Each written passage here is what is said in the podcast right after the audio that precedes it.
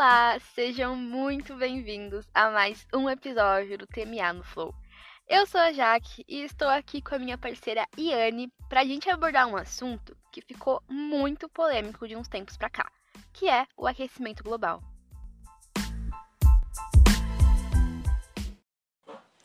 Apesar de ser um assunto muito comentado nas redes sociais ultimamente, muitas pessoas não sabem o que significa. Então, nós vamos explicar um pouquinho dele aqui. Nada mais é que o aumento da temperatura média da Terra, causada pelo acúmulo de gases que são poluentes na atmosfera. Esse aumento provoca alteração nas trocas de calor, deixando a maior parte retida dentro do planeta. Mas quais são os gases que provocam isso? E são seis desses gases que provocam o aquecimento global na atmosfera, sendo deles o monóxido de carbono, o dióxido de carbono, o clorofluorcarbonos, o óxido de nitrogênio, o dióxido de enxofre e o metano. E eles são chamados de gases de efeito estufa. Mas calma lá, que o efeito estufa não é um monstro como muitas pessoas pensam. Na verdade, ele é super necessário. Aí vocês me perguntam por que, que o efeito estufa é necessário. Bom, ele tem a função de manter o planeta aquecido em uma média em que a vida e os ecossistemas sejam capazes de existir em equilíbrio na Terra e que não haja uma grande variação de temperatura entre o dia e a noite. Porém, ele se torna um monstro quando potencializado por algumas ações humanas, como a queima de combustíveis fósseis, o desmatamento e até a poluição das águas. Isso porque essas ações emitem mais gases de efeito estufa, deixando a temperatura da Terra desestabilizada, o que resulta no aquecimento global. É importante a gente frisar aqui que o aquecimento global provoca uma série de alterações no planeta. E uma das principais são a mudança na composição da fauna e da flora em todo o planeta, o derretimento de grandes massas de gelo das regiões polares, ocasionando o aumento do nível do mar o aumento de casos de desastres naturais como inundações, tempestades e furacões, as extinções das espécies, a desertificação de áreas naturais e as secas muito mais frequentes. Depois da Revolução Industrial, fábricas e empresas em geral passaram a emitir gases de efeito estufa de forma massiva e desregrada. Além disso, a demanda intensa por recursos naturais para atender a população crescente e os processos produtivos sobrecarregaram o planeta. Além de todas as emissões causadas por indústrias e fábricas, as mudanças no uso do solo também contribuem para a liberação de gases de efeito estufa. O desmatamento é uma importante fonte de emissões. Durante a fotossíntese, plantas e árvores absorvem o dióxido de carbono e liberam o oxigênio na atmosfera. E quando a vegetação é derrubada, o carbono é liberado, o que aumenta as emissões de CO2 e contribui para o aquecimento global. E cerca de um quinto das emissões do planeta tem origem do desmatamento e na degradação de florestas. A agropecuária praticada de forma insustentável também contribui para o aquecimento global porque além de estimular o desmatamento, as vacas e os bois produzem metano durante a digestão. Ou seja, arrotos e fezes são fontes de metano. O metano pode aprisionar até 30 vezes mais calor na atmosfera do que o gás carbônico. Então, embora haja mais gás carbônico na atmosfera do que metano, o metano ainda é um gás de efeito estufa muito mais destrutivo. Bom, segundo dados divulgados pelo painel intergovernamental para mudanças climáticas, que é o IPCC, se estima que desde o período pré-industrial, as atividades humanas foram extremamente responsáveis por aumentar a temperatura média global entre 0,8 graus e 1,2 graus. Falando assim pode parecer pouco, né? Mas não é. Esse aumento faz total diferença no equilíbrio do ecossistema. E segundo o órgão, as previsões para o século XXI não são muito animadoras, não pois haverá elevação de mais um grau caso haja preservação da atmosfera, ou de 1,8 a 4 graus em um cenário mais pessimista que apresente uma maior poluição. Por mais que o clima da Terra tenha sofrido alterações nos últimos 4 bilhões de anos, com períodos de aquecimento e de glaciação, a velocidade do fenômeno atual é uma evidência da responsabilidade da ação humana. De acordo com um estudo publicado em 2019 na Nature, a Terra está aquecendo de forma mais rápida e por um período de tempo mais longo do que em qualquer outro momento dos últimos dois mil anos. sinais de um aquecimento global causado pela ação do homem, sem dúvidas. Além de todo o desenvolvimento das atividades econômicas, entre 1800 e 2015, a população global disparou de 910 milhões de pessoas para mais de 7,3 bilhões de pessoas aqui na Terra. A expectativa é que chegaremos a 9,7 bilhões de pessoas em 2050, segundo a ONU, que é muita, muita gente. E o aumento explosivo da população mundial e o modelo insustentável de produção e consumo pressionam a água, a terra, minerais e outros recursos naturais e matérias-primas que são necessários para a produção de alimentos, para a geração de energia que iluminam as casas, movimentam as fábricas de transporte, bens de consumo e outras demandas da sociedade. Depois de ouvir tudo isso sobre aquecimento global, muitas pessoas se perguntam: ok, mas o que, que isso vai mudar na minha vida? Bom, basicamente muita coisa.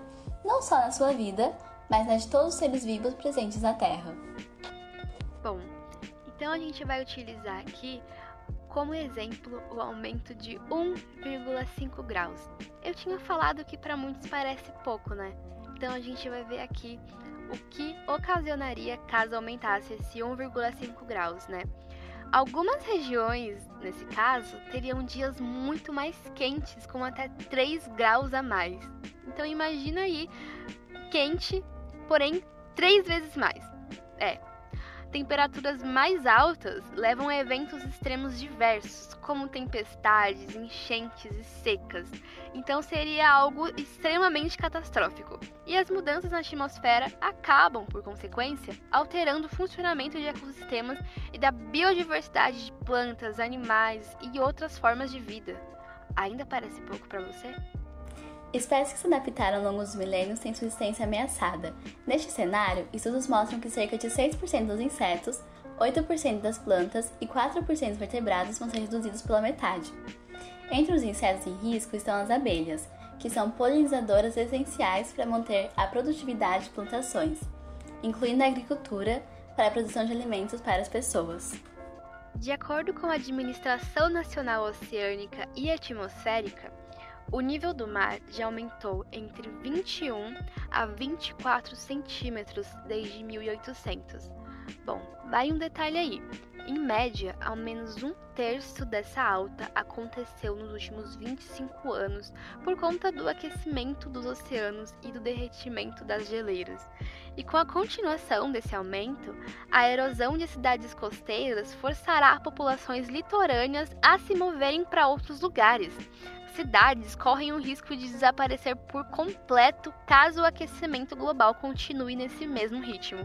Já dá para perceber o efeito do aquecimento global na agricultura por causa dos períodos mais longos de estiagem, com algumas regiões recebendo menor volume de chuva do que previsto e outros eventos extremos mais frequentes, por exemplo, chuvas e frios mais intensos fora da época. Em um planeta mais quente, trabalhos realizados ao ar livre, como a construção civil e a agropecuária, vão ter que se adaptar às transformações do clima. Além disso, aqueles que ficam dentro de escritórios vão depender de ar condicionado para manter o ambiente confortável. Os impactos nocivos e crescentes no aquecimento global são mundiais. Por isso, vários acordos internacionais já foram firmados com o objetivo de reduzir as emissões de gases poluentes. Dentre eles, os mais famosos são Protocolo de Kyoto e o Acordo de Paris. Daí vocês me perguntam, o que é o Protocolo de Kyoto? Bom, esse protocolo é um tratado internacional assinado em 1997 na cidade de Kyoto, no Japão. E ele tem por finalidade diminuir o aumento do efeito estufa e do aquecimento global, para isso, os mais de 180 países que assinaram esse protocolo se comprometeram a reduzir o volume de gases lançados na atmosfera, principalmente o dióxido de carbono, em 5,2% em comparação a 1990. O objetivo era de alcançar isso até 2012, porém os resultados não saíram muito como esperado. Uma das grandes prioridades brasileiras dentro do Protocolo de Kyoto está relacionada na redução do desmatamento. O país possui 16% das florestas mundiais e protegendo essas florestas, o Brasil faz uma grande contribuição para o controle do efeito estufa. Além disso, é um país que possui uma grande matriz energética renovável, uma das maiores do mundo. O Acordo de Paris foi um pacto global firmado em uma reunião na cidade francesa em 2015, com o objetivo de incentivar os países a reduzirem a emissão de gases causadores de efeito estufa. Ao todo, 195 nações assinaram o documento, mas ele só entrou em vigor um ano depois, quando 100 países aprovaram o acordo. O Brasil foi favorável ao Acordo de Paris e se comprometeu a reduzir em até 37% as emissões de gases poluentes até 2025, em comparação aos níveis de 2005 ele ainda estabeleceu uma meta de diminuição em até 43% dos índices até 2030. Para isso, políticas ambientais foram criadas, como as leis que obrigam as fábricas a instalarem filtros em suas linhas de produção, além de ações mais rígidas para o combate ao desmatamento. Apesar de todas as iniciativas, os avanços no Brasil, infelizmente, não ocorrem como esperado ele ainda sofre imensamente com a poluição, sendo refém do uso de petróleo em grande escala, principalmente no transporte rodoviário. O mundo tem urgência de reduzir as emissões e os impactos para diminuir o aquecimento global e conseguir manter o equilíbrio dos ecossistemas e da sua biodiversidade. Infelizmente, as ações que temos hoje não estão se mostrando suficientes é de extrema importância a gente também transformar o nosso senso crítico em relação aos cuidados com a natureza. Assim, a gente consegue entender que preservar o meio ambiente é preservar a nossa própria pele e que fragilizar o meio ambiente é fragilizar a economia, o emprego e a nossa própria saúde.